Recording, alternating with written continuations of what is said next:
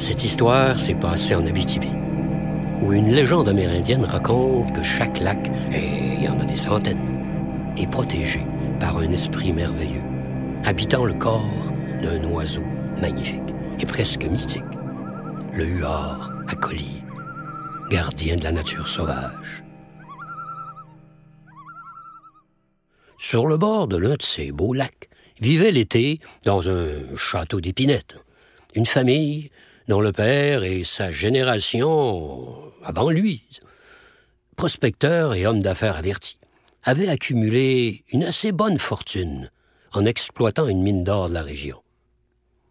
Or, cette famille avait un fils, Steve, encore étudiant en ville dans un collège privé.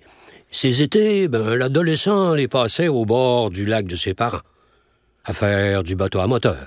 et à s'amuser avec les nombreux gadgets et jeux électroniques que son père lui ramenait de ses voyages d'affaires, le plus souvent à l'étranger. Steve possédait entre autres un objet unique, une montre, acquise à prix d'or sur le marché noir en Asie.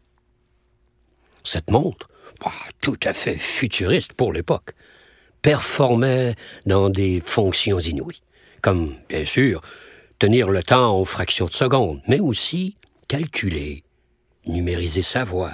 enregistrer une courte conversation, indiquer les adresses et les numéros de téléphone de ses amis, lui rappeler sonorement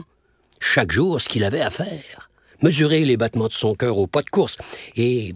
bien d'autres choses dont je, ne peux pas me souvenir.